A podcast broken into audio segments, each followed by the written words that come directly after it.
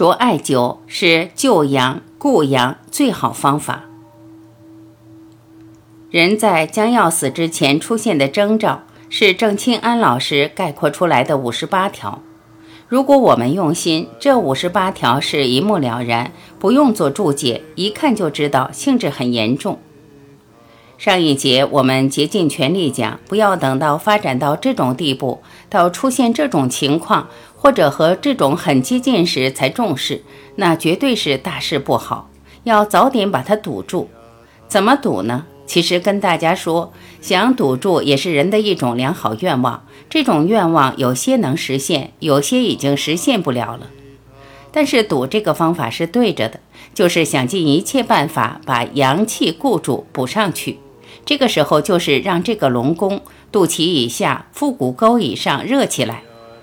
如果条件允许，坐着灸；如果条件不允许，躺着灸。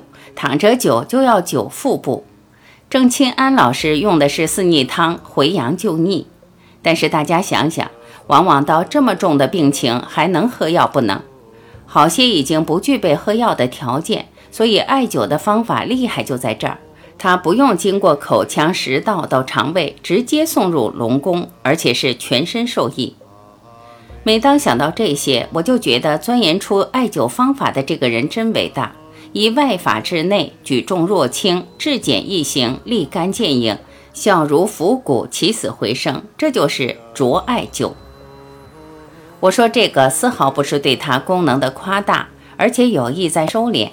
在那时候能够固阳救阳，就是这个艾灸。就我那天分享的，太原一个联通公司的技术员，用一个多小时的时间，把那个三十六岁的年轻人救了过来。如果用灼，可能只需要一分钟的时间。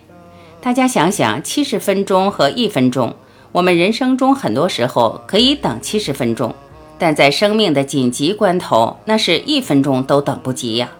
所以这一段我给大家分享的就是，发现生命受到重大威胁、出现将死的征兆时，一，你尽心用最好的方法去救阳固阳。但是你心里要知道，你只是尽力而已，能不能救过来未知数。但是坚定的、全力以赴的去救，哪怕就万分之一的希望，也要用一万分的努力。这个时候不能含糊，要信心坚定，坚决执行，就是固阳救阳。第二，我们说了，这个救阳固阳是用艾灸，着艾灸。郑清安老师在人之将死前的征兆里面，有相当一部分是和身体发热相关的，就是身热。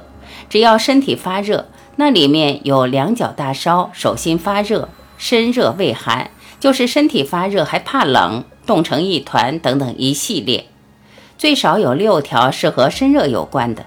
不管哪个部位，只要身体发热，也不管是高热还是低热，只要发热就不妙。对于有重大疾病的人，没有经过正确的治疗，只是一直在耗着。如果突然出现发烧，甚至是高烧，那就是阳脱，就是回光返照，大命将至。那个时候危险得很。如果出现低烧，一般来说，这个低烧还能够维持一段时间。究竟这个时间是一天、两天、三天都有可能。低烧还能耗得起，高烧耗不起。大家注意，我说的是没有经过积极的治疗，甚至经过积极的治疗照样高烧，因为最后这一口气彻底散了。人年纪大的、有重大疾病的，包括出车祸、做手术以后出现这个高烧，绝对是不好。这是在阳气被伤了、真龙被赶走的状况下。比如说夫妻犯房事，第二天发烧，绝对不好，就要小心点。昨天动手术，今天发烧不好；昨天出车祸被车撞了，今天发烧不好，这就代表气散了，魂飞魄散，这个都不好。昨天生气，心情非常不好，今天出现发烧不好。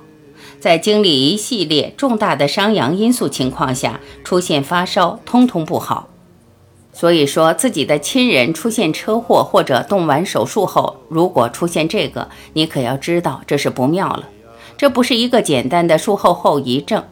现在白血病患者做完化疗，或者是完成骨髓移植，就出现发烧，美其名曰肺部感染，哪有这么简单？为啥这个肺部感染会成为世界难题？这时只要出现肺部感染，十有八九命保不住。所以以后不管是哪一行，不管中医西医，真的应该认认真真学一下郑清安老师的医学精髓，他的医学精华，以后要让全世界都来学。因为预见性强，简直就是神机妙算。郑清安老师流传下来的八个字：生死关头，救阳为先。过去我有时间的时候，特别是在二零一三年以前没这么忙，我经常抄写郑清安老师的一些肺腑之言，抄得我热泪盈眶，真的体会到言简意赅、拳拳之心。刚才坐在下面一直在考虑。郑钦安老师的人在将死之前的征兆，进一步讲还是不讲？这里面容量很大，就这个内容单独讲四天都不为过。我曾经讲过一次专题，用将近五天时间专讲郑清安老师总结的人在将死之前出现的征兆，五天基本上还讲不透，何况只给我不到三个小时，而且剩下来的我估计只有三十分钟来讲这。但这也有好处，逼着我择其要者而讲之，挑重点。我没有任何资料，也不凭记忆，就是抓住要害，抓住一些我们最容易忽略的，而偏偏我是高度重视的。头痛、心痛、腹痛、身上发烧、发热，听着这些，你会说真是小题大做。对我就是要小题大做。老子在《道德经》里有一句话叫。圣人犹难之，故终无难矣，就是这意思。圣人喜欢和自己过不去，在别人看来不是困难的，他把这个当成难。人为自己制造困难，结果最终没有难。对《道德经》里的这句话，我一直在体会。圣人就是对别人看来不是难的事儿，把它当成难，所以能最终无难。别人怕困难，我们自己呼吸困难，渴望困难，享受困难。特别喜欢困难，特别愿意接近困难，这就是圣人。现在我们再来理解“圣人犹难”这句话，就是要小题大做。比如刚才咱们讲的发热问题，实在是太揪心。我给大家大致说一下：如果一个人连着五天以上发烧，你就要知道这情况绝对不好。正常人排寒，比如说我今天淋雨了。我今天吃啥吃不对引起的发烧，一般情况下三天到五天就要好，而且随着时间推移，气色会越来越好，把很多东西都排出来了。可是如果这个发烧一直稳不准，吃也吃不好，睡也睡不好，还一直烧，这种情况你就要做好最差的打算了。第一，白血病有可能；第二，癌症有可能；第三，如果原来是癌症，现在是扩散。我把癌症扩散的道理给大家讲一下。龙宫变寒时，阳气真龙离开龙宫，那么人体的躯干、五脏六腑生存的这个地方就越来越寒了，变成了冰窟窿。越来越寒，就意味着这里面的一切组织和物质会收缩，活性也越来越差，硬度越来越大。这种一检查就是癌细胞。反之，如果龙宫变温，龙又回来。寒的环境得到改善，那细胞的活性，每一个组织、筋的组织、肌肉的组织、骨组织、细胞都要一点一点激活，全面激活，就像春天来了，地上的生命、花草树木统一复活，好像万马齐鸣、万军齐发，一下都开了，都出来了。这个是大环境问题，环境变寒，统一开始收缩，活性差，生命体征差。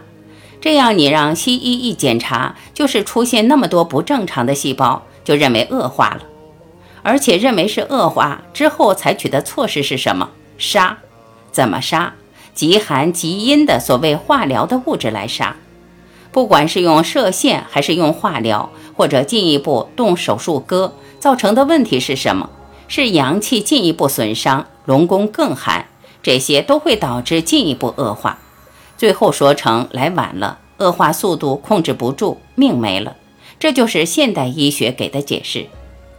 所以现在经常说的恶化，实际是冷化、冻化，就是太冷，太冷让身体冷冻凝固，发生了一系列的变化。而且更关键的是，还认为这个恶化的癌细胞和身体是对抗关系，非得把癌细胞杀了，身体才会好转。所以说，身体的持续发烧发热，很多情况下意味着身体的某些组织在出现恶化，甚至全面癌化。但本质是冷缩。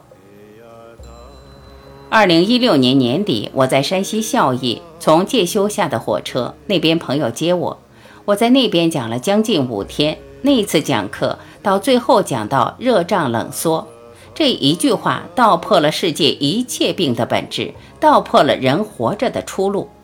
人活着就得靠热胀，要想活不好就是冷缩，正确的治法就是热胀。错误的治法就是冷缩。后来有些听课的老师说：“你讲这个能够救世界。”当时就说“热胀冷缩”这四个字能够救世界。现在人类健康的出路，包括幸福的归宿，实际就是这四个字：心热、身热，让身体发热。这个发热是身体从内到外均匀热，而不是局部变得热心肠、热身、热心。热心是幸福，热身就是健康，如此简单。所以这个发热问题，大家要高度重视。发热问题如果治疗不当，就是急剧恶化。小孩子发烧，如果治疗不当，就算他的发烧是排寒，排寒的过程中排的是邪阴，这时应该加强正气，继续补充热量，增强龙宫的温度，逼着寒往外出，而不是用苦寒渐烧退烧。苦寒东西一进去，就相当于热的身子用凉水激。像早上范向红老师说的，在农村牛干完活都不敢喝冷水，那个水得太阳晒一下，然后再撒点麦糠，让牛均匀的一口一口喝温水。如果在身体正发热的时候，用性质苦寒的凉的或者是液体，我说的液体是打吊瓶，输大量的抗生素，身体冷热相激。在身子发热的时候，寒凉的东西一用，在中医上有个名称叫寒邪直中少阴。在六经里面，少阴是什么？手少阴心脏，足少阴肾，瞬间造成心肾衰竭。上面出现心慌，下面出现肾衰竭。肾衰竭意味着啥？最起码意味着小便功能没了，这在医学上叫尿毒症。出现心脏衰竭更厉害，心脏被寒的东西蒙蔽，运气好得个精神病，运气不好的命没了。寒邪直中少阴，可是相当厉害。心者君主之官，神明出演。一旦寒邪中少阴，心脏被寒邪直接击中，心脏是人体五脏六腑的君主，从此之后，肺功能、肝功能、脾功能通通被遏制。也就是一个人容易情绪失控、全面失控、哭管不住，大脑钻牛角尖，想问题死钻牛角尖，做事有头无尾、没志气，五脏六腑的高级功能通通失调。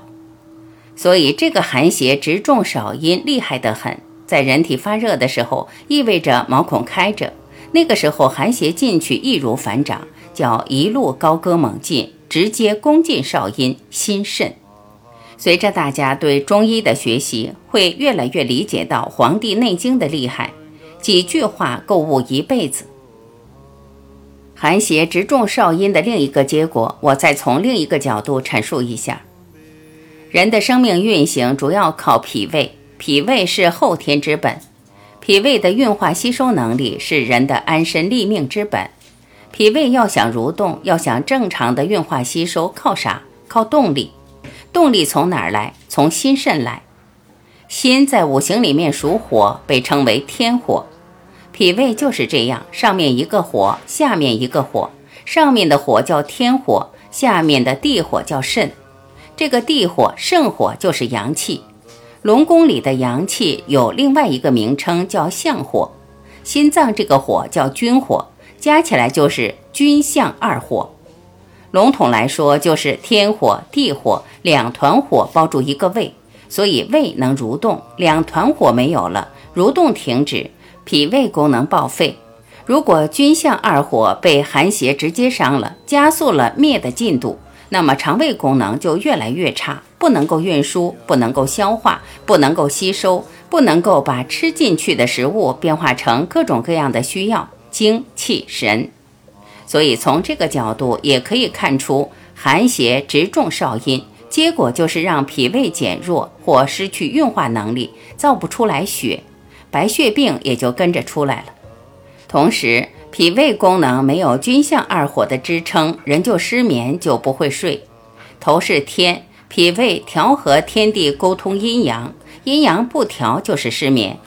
现在很多人不会睡，咋回事？根本原因是君相二火衰了，造成脾胃功能失常。失眠为啥这么难治？调脾胃也不行了，得补君相二火，得逼走体内的寒邪。所以中国文化厉害就在这一点，一即一切。你研究一个问题，一直钻，一直钻，深入之后就学会大局观。通过把一个问题钻透，你会把整个中国文化钻透。通过一个失眠，也能把中医全部研究透。只要你真正想解决问题，对解决问题的层次永不满足，治得好的、有效果的忘了。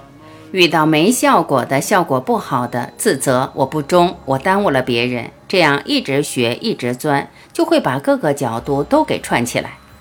只要有救人之心，有责任心，对生命负责，一个感冒你钻进去，就能把所有问题搞懂。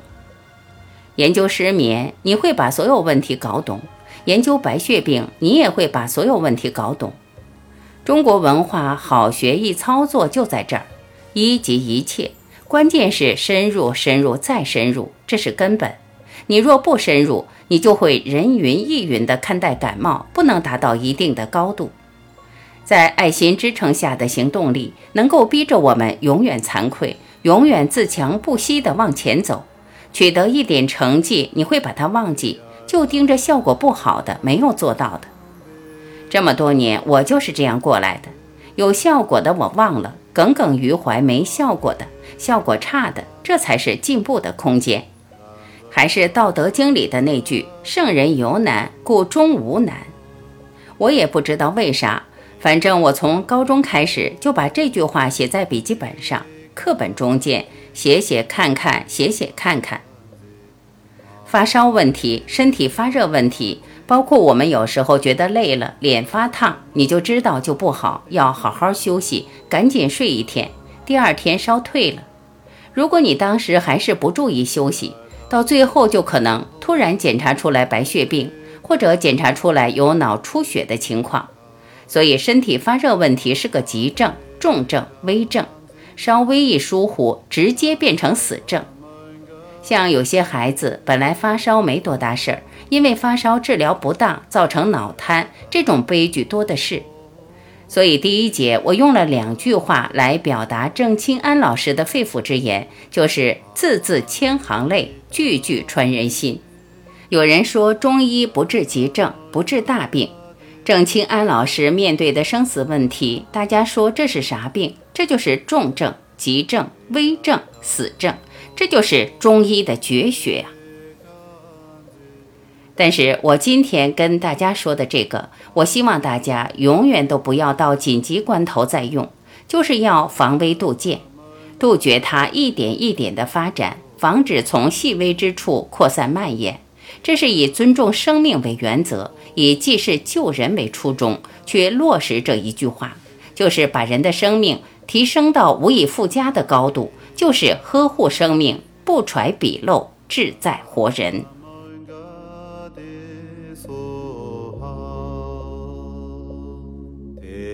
Taom